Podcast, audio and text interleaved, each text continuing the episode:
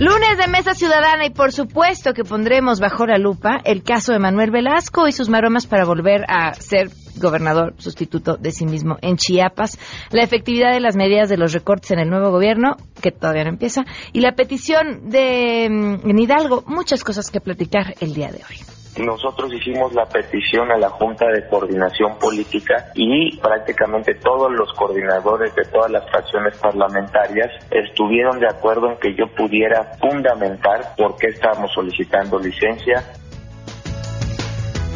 ¿Cuáles son esos casos y esas historias de acoso sexual en las preparatorias de la Ciudad de México? También los comentaremos más adelante. Quédense, así arrancamos a todo terreno.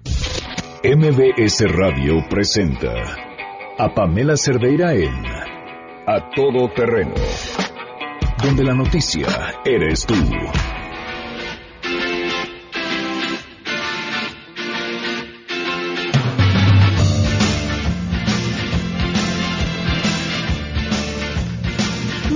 Tardes, gracias por estar aquí en A Todo Terreno. Soy Pamela Cerdera, la invitación a que nos acompañen hasta la una de la tarde.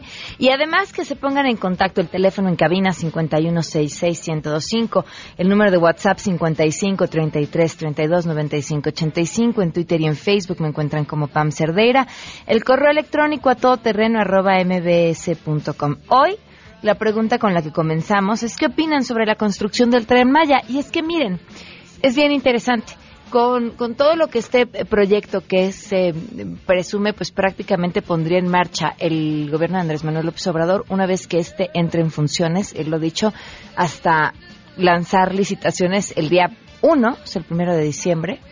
Hay, el tema es mucho más complejo.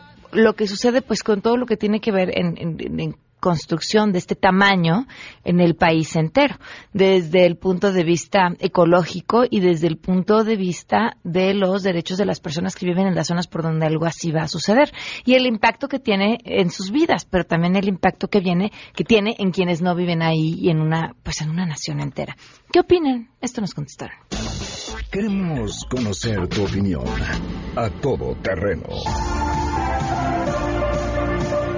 opinas de la construcción del tren Maya? Me parece que es un capricho, se trata de un elefante blanco, hay proyectos que son más importantes para México. Pues yo no estoy de acuerdo en, que se haga el tren Maya por todas las cosas que se van a destruir, no le veo el caso. Bueno, es un proyecto que a futuro va a traer grandes prosperidad para la zona, para los, sobre todo para los estados del sur de la República, va a traer prosperidad y beneficio para la gente. Yo tampoco estoy de acuerdo. Lo que van a gastar en ese tren deberían de usarlo para recursos necesarios que nos hacen falta aquí en nuestra tierra. A todo terreno. Hoy se cumple un año con ocho días del feminicidio de Victoria Pamela Salas Martínez, un año con ocho días que la autoridad capitalina prometió a la familia hacer justicia. Un año con ocho días en que quien cometió este feminicidio sigue gozando de libertad.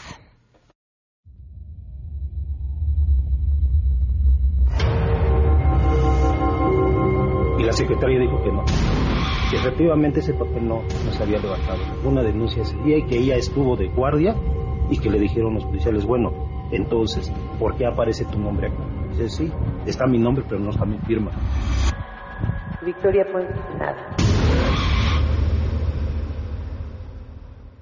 Un año con ocho días y en este espacio seguiremos contando. Y tenemos buenas noticias.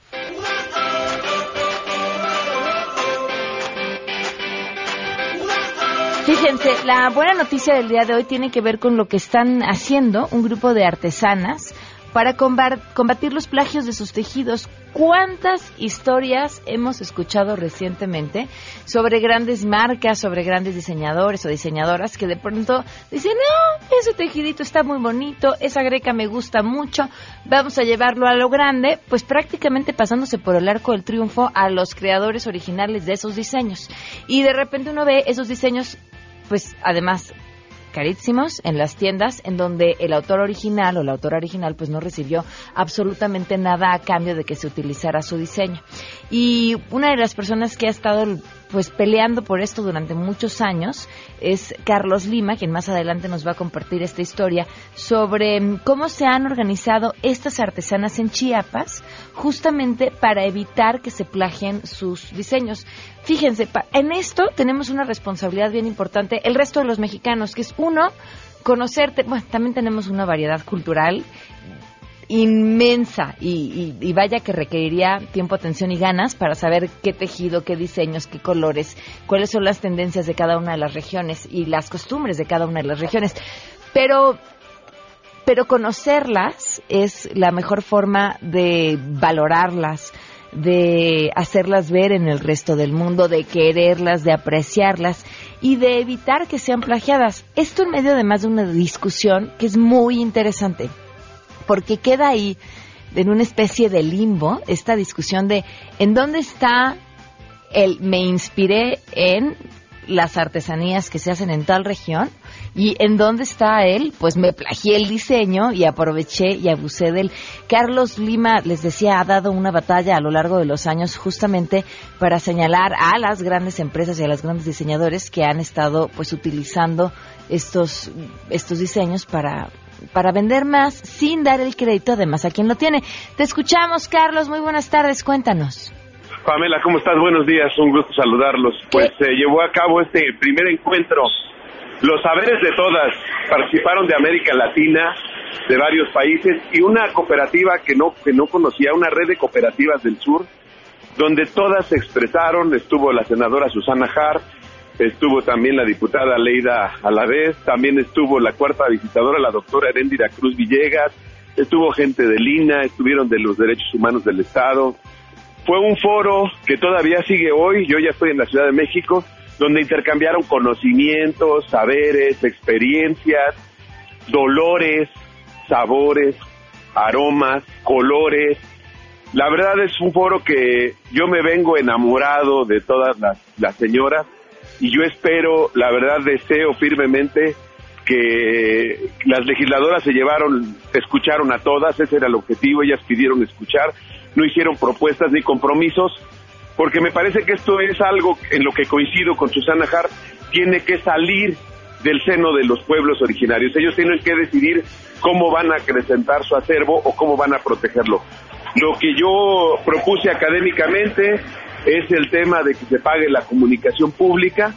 Salió en varios medios de comunicación lo que yo defendí respecto de la película Coco, que es una película que hizo Disney, generó 801 millones de dólares, y ellos tendrían que pagar un concepto de comunicación pública por el uso de las imágenes y las representaciones culturales de los pueblos, desde la vestimenta que usa la hija de Mamá Coco hasta todo lo que hay, alebrijes y demás, ¿no? Entonces se quedó en la mesa, y yo me vengo con un gran sabor de boca porque además ellas expresaron, ellas hicieron sentir lo que querían que escucháramos todos. Oye Carlos, y te pregunto, porque entiendo, esta propuesta y me parece además muy interesante, pero no puede ser un arma de doble filo pensar que finalmente Coco podría ser una película que podría repercutirnos en unos ingresos importantísimos en temas de turismo, en temas de dar a conocer nuestra cultura y que, y que quizá a la hora que tú dices, bueno, pero cada vez que usen algo, cada vez que hagan algo, nos tienen que pagar y entonces podría perder el interés en utilizarlo? No, porque al final del día ni siquiera mencionan los nombres de los pueblos de donde extrajeron lo que utilizan. Entonces, sí tiene que haber un compromiso de corresponsabilidad y es un tema además universal sobre las marcas. Mira, hoy me acaban de mandar un video muy temprano de una tienda de departamental de Estados Unidos una gran cadena de tiendas departamentales para incentivar el consumo de productos mexicanos por el 15 de septiembre, ponen un video de los tenangos de 20 segundos. Hacia allá va la comunicación pública, hacia el uso de las imágenes, porque hoy la comunicación es visual. Mira, en Internet están vendiendo imágenes de tenangos para que tú las descargues y hagas cuadros. Las venden a 300 pesos, te mandan la imagen por JPG. O sea, el tema del Internet se tiene que regular ya urgentemente, porque los pueblos están dejando, están perdiendo eh, recursos económicos que les pueden servir para acrecentar sus conocimientos, sus saberes, sus tradiciones, su cultura, su identidad. Oye, nos hacen una pregunta bien interesante. En esta propuesta académica que tú haces es, bueno, pagan un uso por estos derechos. ¿Y a quién va este dinero? Lo que estoy proponiendo es la creación de sociedades de gestión colectiva. Estas sociedades serían eh, conformadas por los pueblos y ellos definirán en qué se usa. Ahora, tampoco creas que es una cantidad altísima. ¿Qué sociedades de gestión colectiva funcionan ahorita? Los compositores, los músicos ejecutantes, los productores de música, es, les llegan a pagar el punto 65, el punto 70% de los ingresos. No estamos hablando de mucho dinero, estamos generando la cultura de la retribución hacia los pueblos originarios. Solo eso es algo que a ellos les puede ayudar para acrecentar su conocimiento. Oye, pues estaremos al pendiente, Carlos, de los resultados de este encuentro y, y felicidades y, es- y, y- y por favor compártenos lo que suceda. Siempre, con mucho gusto, saluda a tu audiencia. Te mando un fuerte abrazo, Carlos Lima. Gracias. Vamos a una pausa y volvemos. Más adelante, a todo terreno. Nos comparten hoy una investigación muy interesante que eh, publica el portal mexico.com que tiene que ver con el acoso sexual de profesores a alumnos en las preparatorias. Este es tan solo uno de los testimonios. Por ejemplo, un maestro de biología, creo es, le dijo a una de sus alumnas que si no le mandaba fotos, este, no la iba a pasar. Y pues ella después revisó las listas, ella era la única reprobada y ese maestro le dijo que, que si quería solucionar la, su calificación, que la veía en su cubículo. Pues no dijo nada, solo le dijo a su novio que su novio iba a amenazar al maestro. Pues no se solucionó nada, creo que sí se quedó reprobada. También he visto cómo los policías se metían al cuartito que está ahí en la entrada, se metían a las chavas. Yo sí llegué a ver eso. Si te perdiste el programa A Todo Terreno con Pamela Cerdeira, lo puedes escuchar descargando nuestro podcast en www.noticiasmbs.com. Pamela Cerdeira regresa con más en A Todo Terreno, donde la noticia eres tú. Marca el 5166125.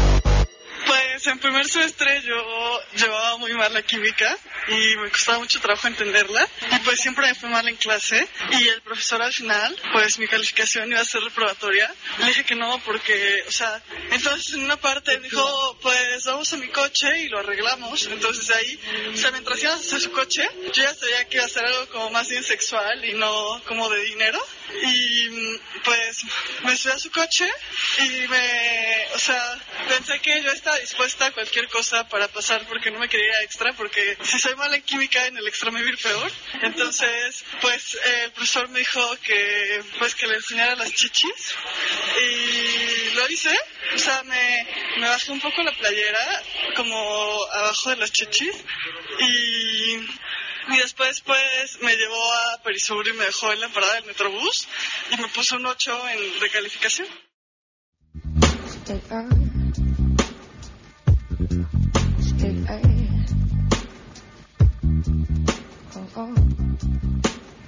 El testimonio que acabamos de escuchar, que seguramente provocará muchísimas reacciones encontradas, no lo dudo, ah, vale la pena anotar que se trata de una menor de edad. Le agradezco enormemente a Pablo León, quien es subdirector editorial de México.com. ¿Cómo estás, Pablo? Bienvenido. Bien, Pam, muchas gracias por recibirnos. Cuéntanos sobre esta interesantísima cantidad de entrevistas que han logrado hacer para hablar sobre el acoso en las preparatorias de México. Pues te cuento la la, Ciudad de historia de, de este trabajo. Eh, conocimos un documental hecho por un profesor del Colegio de Bachilleres. Él se enfocó en corrupción, en temas de corrupción escolar. Y nosotros decidimos hacer un ejercicio directamente en el cual entrevistamos arriba de 60 alumnos de cuatro escuelas, dos particulares y dos públicas. Y lo que encontramos fue, más allá de los temas de corrupción, una denuncia constante de acoso sexual de los profesores. Este reportaje incluye testimonios de muchas chicas que han estado en una posición muy complicada en la que su maestro les dice o me mandas una nud o no pasas la materia. ¿Qué más encontraron? ¿Qué, qué, qué puedes entender que hay en el fondo de todo esto? ¿Qué pasa con las chavas? ¿Se entienden como víctimas o, o se entienden como, pues, fue un trueque? Y, y que como pareciera ser que es este caso que escuchamos. Ojo, insisto, es una menor de edad. Entonces, no impo- aquí sí no importa si ella quería o no quería, si le pareció que era un buen trato. Es una menor de edad. No hay que perderlo de vista, Pam. Es menor de edad, hay una relación de poder. De poder, Es claro. una autoridad escolar. Y eh, puede haber un grado de responsabilidad, pero es el tercer grado. El primero está en la institución del Estado, en este caso era una escuela pública. En segundo lugar está el propio acusador. Y en tercero está eh, la chica, que puede ser partícipe, sí, pero ella es una víctima de acoso sexual, de hostigamiento de su profesor, lo cual es un delito. ¿Y cuáles son las técnicas más comúnmente utilizadas? Los maestros comienzan acercándose mucho a las chicas, es lo que nos refieren en los testimonios. Les dan besos muy cerca de la boca, les enseñan a tocar la cintura. En el caso de educación física, las hacen hacer ejercicios como exhibirlas y ponerlas junto a los maestros muy de cerca. Después viene la fase de, oye, ¿por qué no me pasas tu celular? Oye, eh, eres muy guapa. Oye, eh, dame un beso y pues eh, te va a ir bien. ¿no? Van en ese tono las denuncias. Em, lo peor del caso, Pam, es que lo menos probable es que haya consecuencias. Las chicas viven esta realidad, este acoso normalizado y eh, aunque llegue a haber denuncias, es muy poco probable que haya una actuación de autoridad, tanto a nivel escolar y mucho menos a nivel Ministerio Público. En, en estas historias se encontraron algunas que hubieran denunciado. Nadie denunció, todas ¿Qué las les chicas dicen? se ¿Por qué no quieren calladas. denunciar? Hay una eh, realidad muy fuerte que enfrentan eh, parte de una de un mundo machista, esencialmente, en el cual eh, los hombres, al parecer, pues, pretenden disponer de la, la decisión del cuerpo de las chicas. Lo que nos dicen en Redim, en la Red de Derechos por la Infancia, es que eh, las afectan eh, en, el- en un grado de decisión muy fuerte porque ellas saben que si denuncian eh, van a ser revictimizadas, las van a culpar, van a dudar de las acusaciones, de sus motivaciones, entonces desisten antes de comenzar con una denuncia. Y quien llega a hacerlo, eh, tenemos un caso así, eh, acudió ante la autoridad escolar y le dijeron, ¿sabes qué? Es un profesor de cátedra, no podemos ayudarte. Dijo ella, ¿cómo que no? Fue ocho veces y hasta que amenazó con denunciar ante el tribunal universitario fue que le dieron una cita con el director. ¿Y sabes qué pasó? ¿Qué? La cambiaron de salón y el maestro siguió dando clases. Hijo, y nos quejamos de lo que pasa en la iglesia, ¿eh? O sea, voltear a ver lo que sucede en la academia es interesantísimo. ¿Qué más vamos a encontrar? En el portal donde está el reportaje completo, ¿hay más testimonios? Sí, eh, esta de hecho es la primera entrega de dos. Eh, en este caso es específicamente tema de acoso sexual de profesores. Mañana abordaremos casos de corrupción de maestros que piden botellas, corbatas, regalos, etcétera, a cambio de calificaciones. Esto se da particularmente en uno de los colegios eh, privados de donde entrevistamos chicos y lo que van a encontrar si hoy acceden a mexico.com es eh, en este especial muy amplio eh, comentarios de expertos, los testimonios de las chicas en audio, animaciones a partir de sus testimonios y también eh, pues unas recomendaciones básicas. Esencialmente es no te quedes callada. Muy bien, Pablo, pues muchas gracias por habernos acompañado. Muchas gracias a ti, Pam, y a tu audiencia. Y no se pierdan esta, esta investigación muy interesante, reportaje sobre acoso sexual en las preparatorias de la Ciudad de México. Y mañana, pues sobre el tema de mm, corrupción, ¿sería la man- manera de llamarlo? Sí, es, Sí. es un tema de microcorrupción. Microcorrupción en las escuelas en el portal mexico.com. Muchas gracias. Gracias a ti, Pam. Damos una pausa y hablamos. Una alumna quería salir de la escuela con... y le platicó al poli y el poli dijo, va, yo te dejo salir, pero si tienes relaciones sexuales conmigo. Tuvo, sí tuvo relaciones con él. En la bodega donde está y lo... Yo, yo vi que los profesores de física, este, miraban muy así como pervertidamente a, a las compañeras, hablaban mucho con ellas. Ya, pues, también si si tú te volvías amigo de esos dos profesores, este podías podías acreditar fácil la materia. Y ya el otro caso fue en segundo semestre que un profesor de química pues era como los profesores de física, pero él sí este sí a veces tocaba a las compañeras. Yo no dije nada en ese momento, pero sí me preocupé. Yo, yo quiero decir esto porque pues, puede que las novias o los nuevos este, alumnos que vengan este, sepan qué que, que ha estado pasando en esta escuela. Pues que sí hablen. Yo, a mí no, no me gustaría que pasara eso con mi, con mi novia. Queremos conocer tus historias. Comunícate al 5166-1025. Pamela Cerdeira. A todo terreno. Donde la noticia eres tú. Volvemos. Pamela Cerdeira está de regreso en A todo terreno. Únete a nuestra comunidad en facebook.com. Diagonal Pam Cerdeira. Continuamos.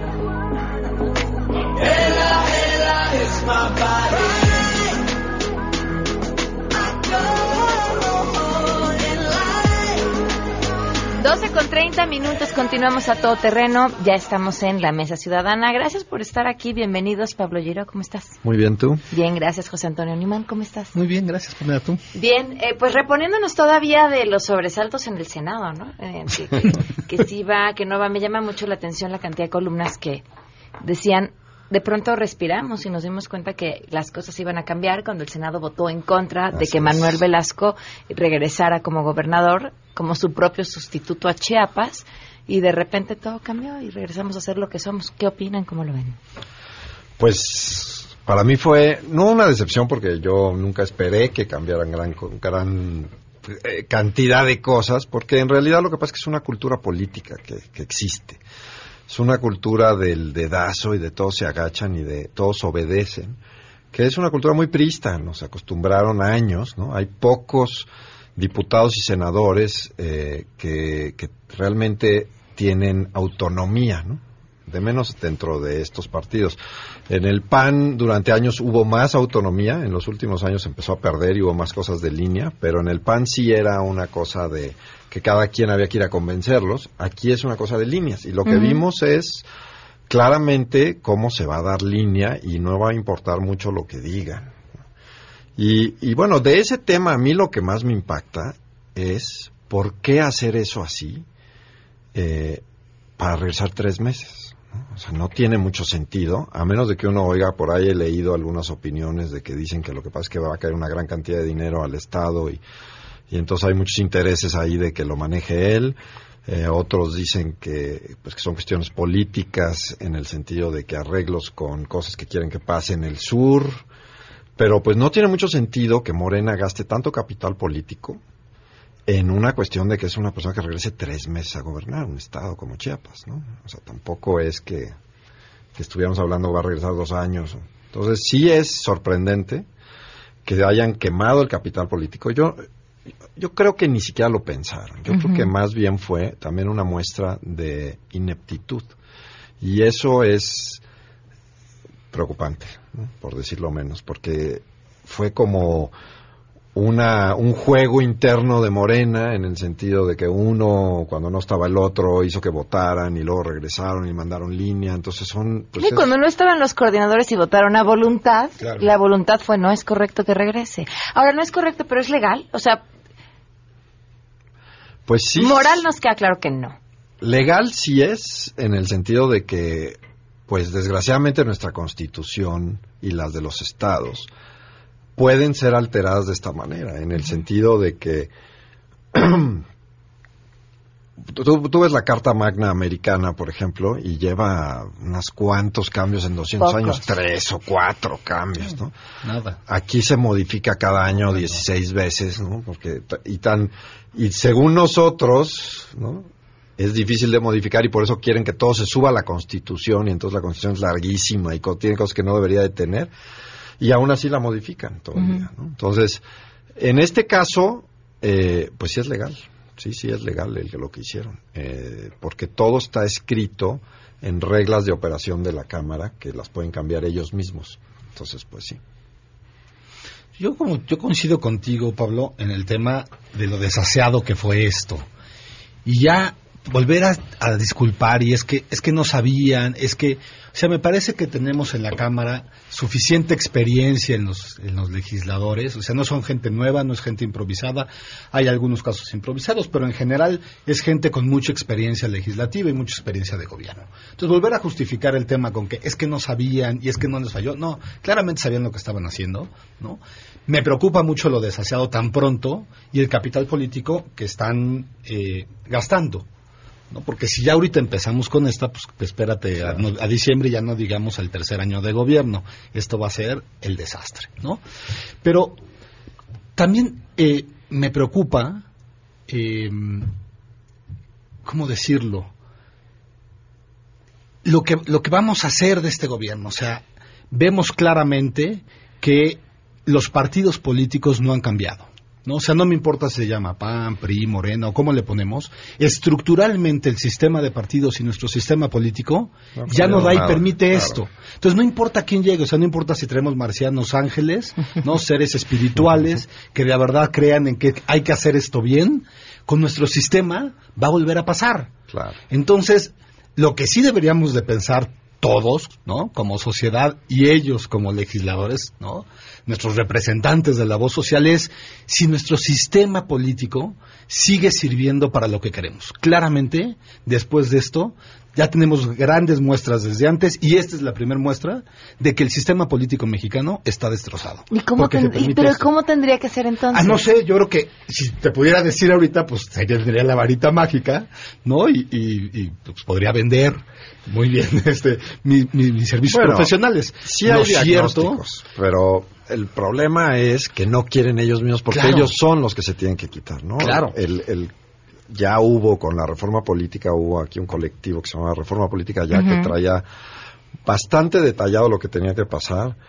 Cuando lo agarraron, lo cambiaron suficiente para que no funcionara. Es decir, la reelección, por ejemplo, de los legisladores pasa por el partido. Entonces ya dejó de funcionar, ya no es reelección, ¿no? O sea, parecería que el sistema de partidos ya acabó, ya se agotó. Así ¿no? O es. sea, no representan realmente los partidos políticos la voluntad popular y una, una ideología en donde los, los, los ciudadanos volteamos a ver cuál es esta ideología y cuáles son los programas que pegados a esa ideología van a llevar a cabo, ¿no? Entonces ya es un mercado de las ideologías, todas con todas, y los, las No, y, se- y de las personas, se cambian de un lugar al otro como ahora los cinco. Los y los, pero los, fueron más de cinco, fueron Claro. muchos del PS y del PT y luego, pero además lo que más risa me da es que entre ellos no, pa- no hay problema, pero donde uno se declara independiente, Ahí ahí, sí ya. sí ya hay un problema. ¿no?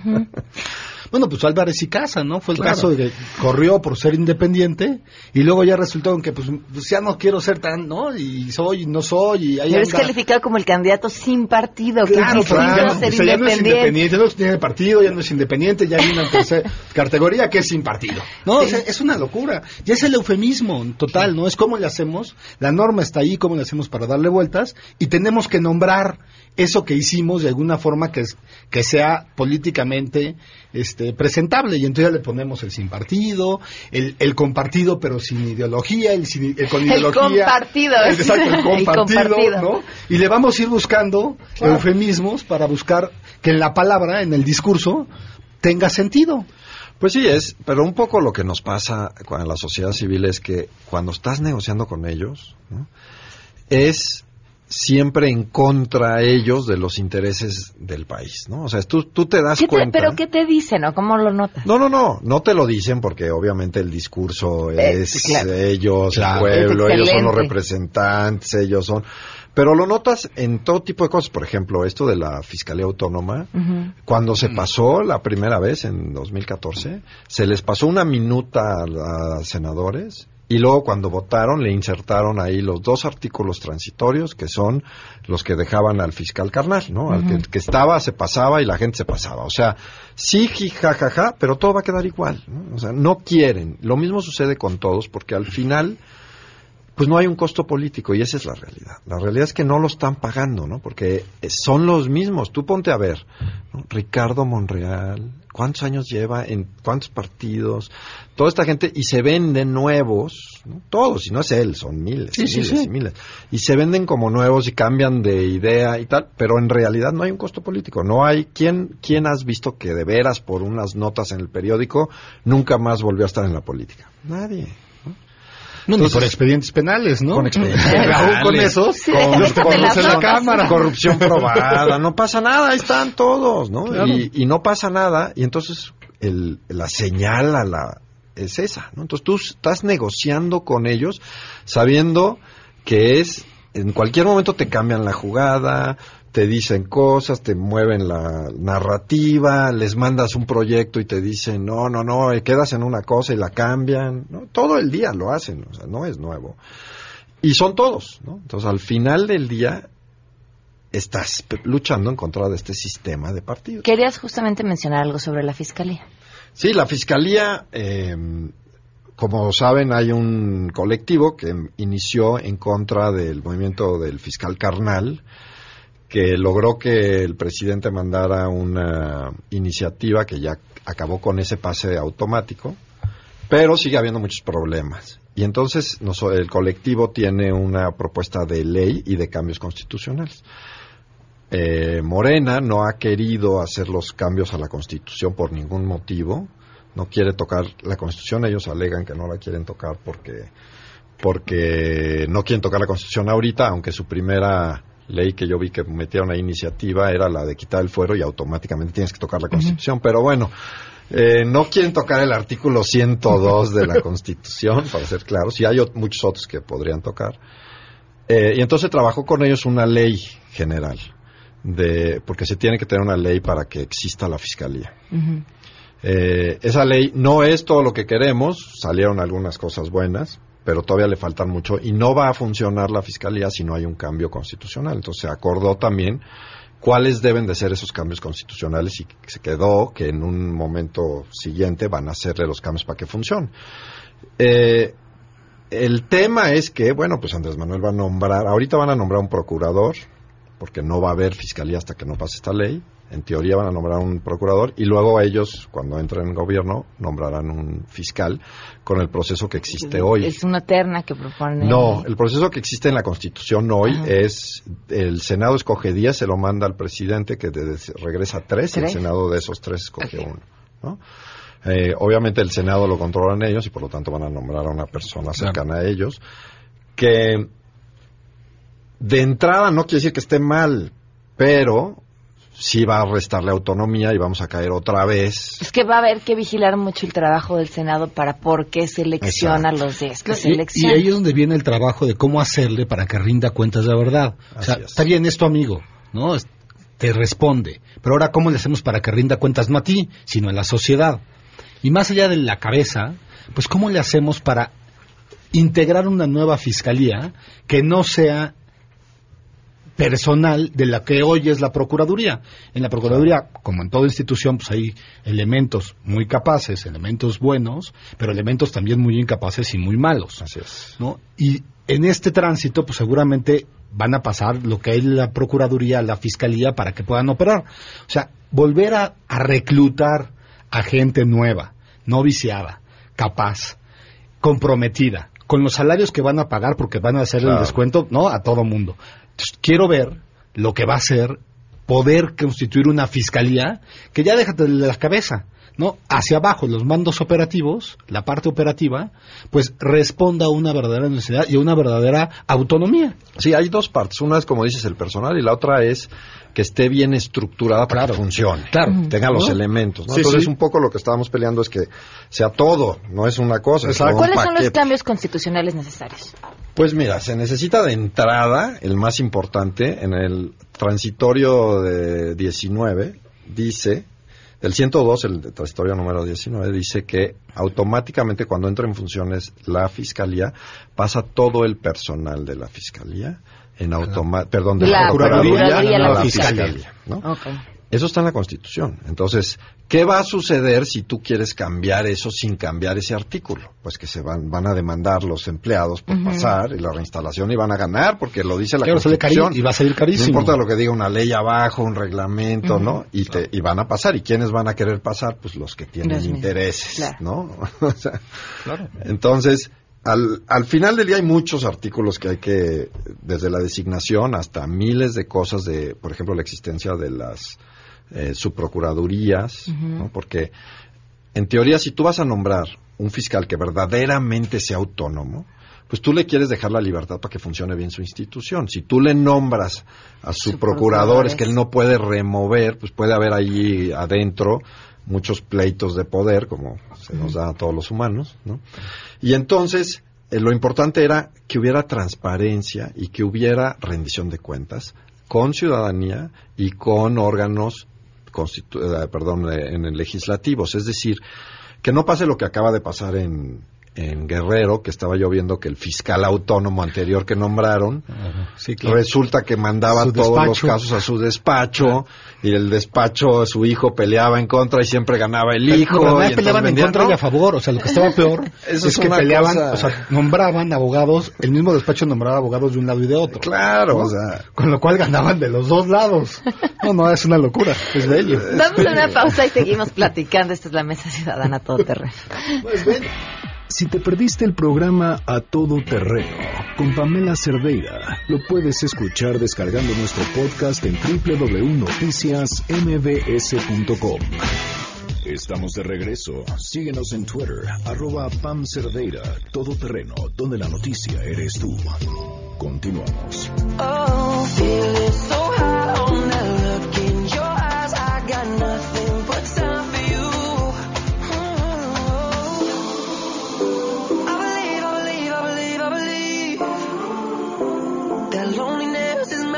Continuamos a Todo Terreno. ¿Qué quieren? ¿Seguimos con la fiscalía o nos vamos al aeropuerto? Pues como quieran. en esta baraja de temas. Pues mira, yo creo que la fiscalía es un tema, ya para terminar, es un tema muy importante para México, en el sentido de que el gran problema de México es la justicia. Y la justicia, eh, como no hay una justicia que funcione realmente casi en ningún estado, por, decir, por no decir que ninguno, eh, entonces hay impunidad y la impunidad hace que haya crimen, que haya inseguridad, Que haya corrupción. corrupción. Y entonces es un ciclo, porque la misma corrupción es la que hace que haya impunidad, etcétera, etcétera. Entonces el tema crítico para este gobierno por el cual llegó es ese, seguridad y corrupción, ¿no? Porque ellos, algunos piensan que es otra cosa, en realidad es un hartazgo de la población de que no sirven las cosas y de que no hay una justicia en nada, no hay justicia en accesos, en, en a educación, ni a trabajos, ni a nada. Y entonces, todo viene de lo mismo. Tenemos que ser un país que obedece las reglas y que eh, sobre el cual no haya capacidad de escaparse, ¿no? Si yo te pregunto ahorita, ¿no? Imagínate que un hijo de Andrés Manuel atropellara a alguien, ¿tú crees que se va a ir a la cárcel? El 99% de la gente va a decir que no. ¿Por qué? Porque no, porque no va a pasar en este país, cuando debería de pasar, ¿no? Porque no importa quién seas, deberías de estar sujeto a la ley. Entonces, es un tema crítico y es un tema que si Morena no lo implementa bien, el siguiente gobierno será responsable de todo lo que pase, porque después del 1 de diciembre ya no van a ver los muertos de Peña Nieto, serán los muertos de ellos, ya no serán los asaltos del PRI, serán los asaltos que les corresponden a ellos atajar, etcétera, etcétera, etcétera. Entonces es un tema que yo creo que deben de poner mucho interés en que de veras funcione en todo el país y empezando por lo que ellos controlan. que Pues sin quitar, quitarles peso de encima, pero, pero el país que reciben, Sí, no, no, no, no. Definitivamente el país que reciben lo reciben muy mal, pero eso no quiere decir que no es su, Su responsabilidad desde el claro. 1 de diciembre y componer. Claro. Porque, porque se pasaron 18 años diciendo que estaba mal y diciendo por qué estaba mal, pues entonces ahora es su responsabilidad componer. Y lo que yo creo que también no deben de llegar al extremo de pensar que como ya ahora es su responsabilidad, ¿no? Las- la solución va a estar de manera inmediata. Claro, porque no, también se van a cometer muchos errores.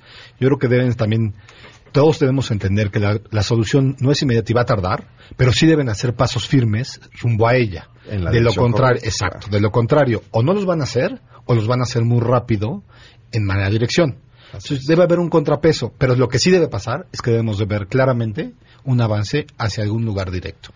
Y bueno, y eso nos lleva a lo que decías del aeropuerto. Al aeropuerto. En el sentido, bueno, en el sentido de que otra vez hablando de justicia y hablando de instituciones y hablando uno uno de los problemas más grandes en este país es que no somos consistentes, ¿no? Aplicamos una cosa a un a los otros y no la aplicamos a nosotros. Entonces, si hoy en día su- sus razones para no construir el aeropuerto son X, ¿no? ya las hemos pasado muchas, pues esas mismas razones aplican para todos los proyectos, como ya bien han dicho tren. aquí, al tren, a las refinerías, a los caminos, a las carreteras.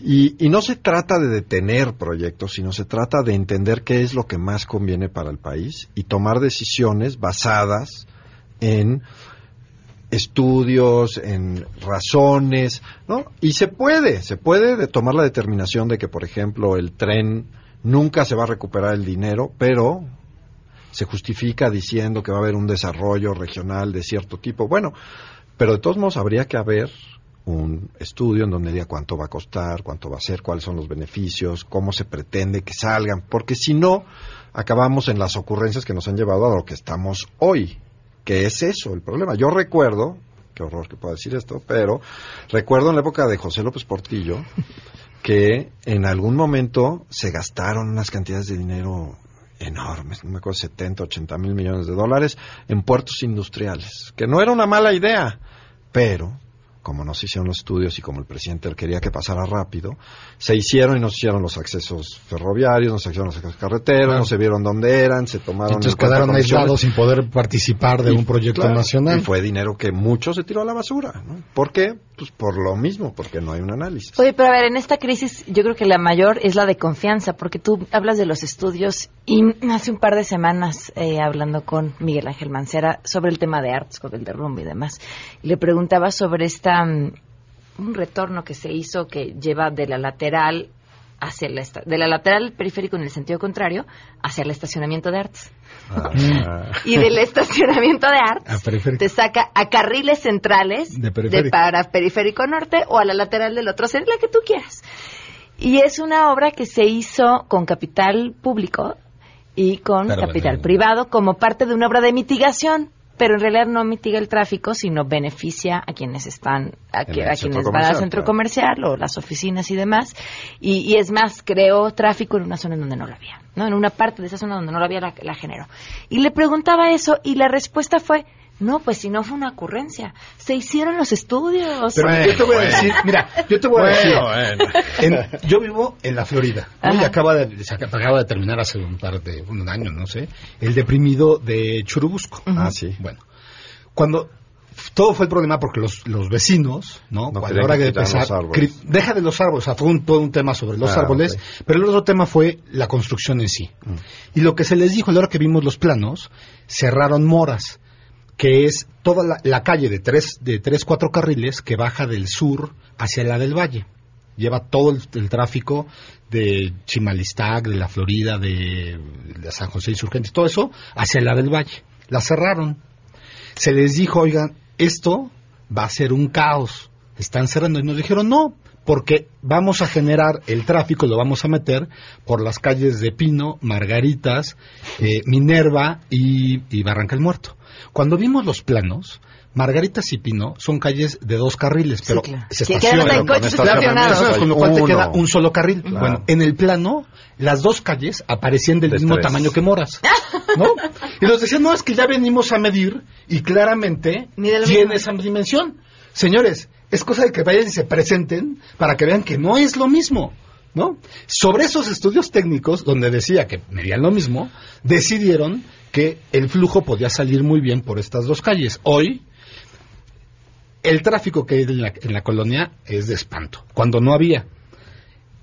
En los asaltos y la inseguridad se ha incrementado. Diario tenemos un asalto o a casa habitación o a transeúnte, porque es un estacionamiento por las mañanas y las tardes.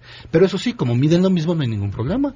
Bueno, es que aquí el problema, otra vez empezamos, con que estamos trabajando en contra de ellos, no, ellos no están trabajando por nosotros. El, el gran problema que tenemos en México, por ejemplo, tú piensa en la Ciudad de México.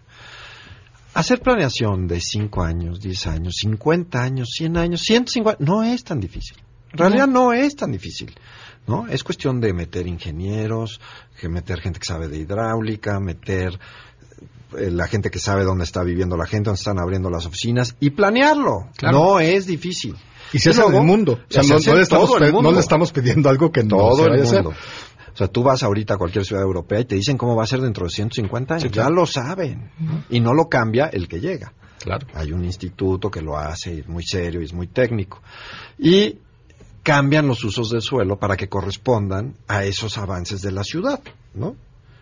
Claro, que eso lo que implica es que si el cambio de uso de suelo es en general sobre un plano en una zona y tú ya puedes construir ahí, pues el funcionario que está en turno, pues no, No te se puede va a pedir una mordida para hacer Para el uso acabar. del cambio del suelo. Para, pues para no. acabar, la, integra la incorporación de un nuevo secretario al gobierno local, no voy a decir nombres, que vive en la zona, decidió que la, la- el trazo de la colonia le, le complicaba la salida y entrada a su casa. Con lo cual decidió que las calles de Pino y la de Naranjo, que son de un carril y ya estaba hecho un desastre, pues había que hacerla de doble sentido, ¿por qué no?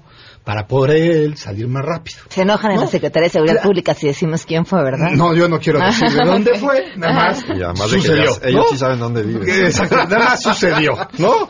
Este, yo no quiero decir, fue... Lo publicaron diferentes Por medios, supuesto. ¿no? Pero, y entonces acabamos los, los vecinos pidiendo que por favor, ¿no? Ahora sí como un acto de conmiseración, ¿no? Por favor, ¿no? Es que mire, es un desastre, ¿no? Y en la noche, de manera subrepticia, ¿no? Todos las, las- los, los señalamientos cambiaron. O sea, ni siquiera fue un tema de día, de vamos a hacer esto. ¡Abierto! No, no, de noche cambiaron, ¿no? Y cambiaron y cambiaron. En la noche, las mañanas íbamos, nos peleábamos y la noche volvían a cambiar, ¿no? Hasta que ya Bueno, yo me eché uno de esos pleitos igual. No, es una locura. Hacían eso. Nos tenemos que ir, pero muchas gracias a los dos por habernos acompañado. Muchas gracias, Pamela. Gracias. Se quedan en mesa para todos. Soy Pamela Cerdeira. Mañana a las 12 a todos.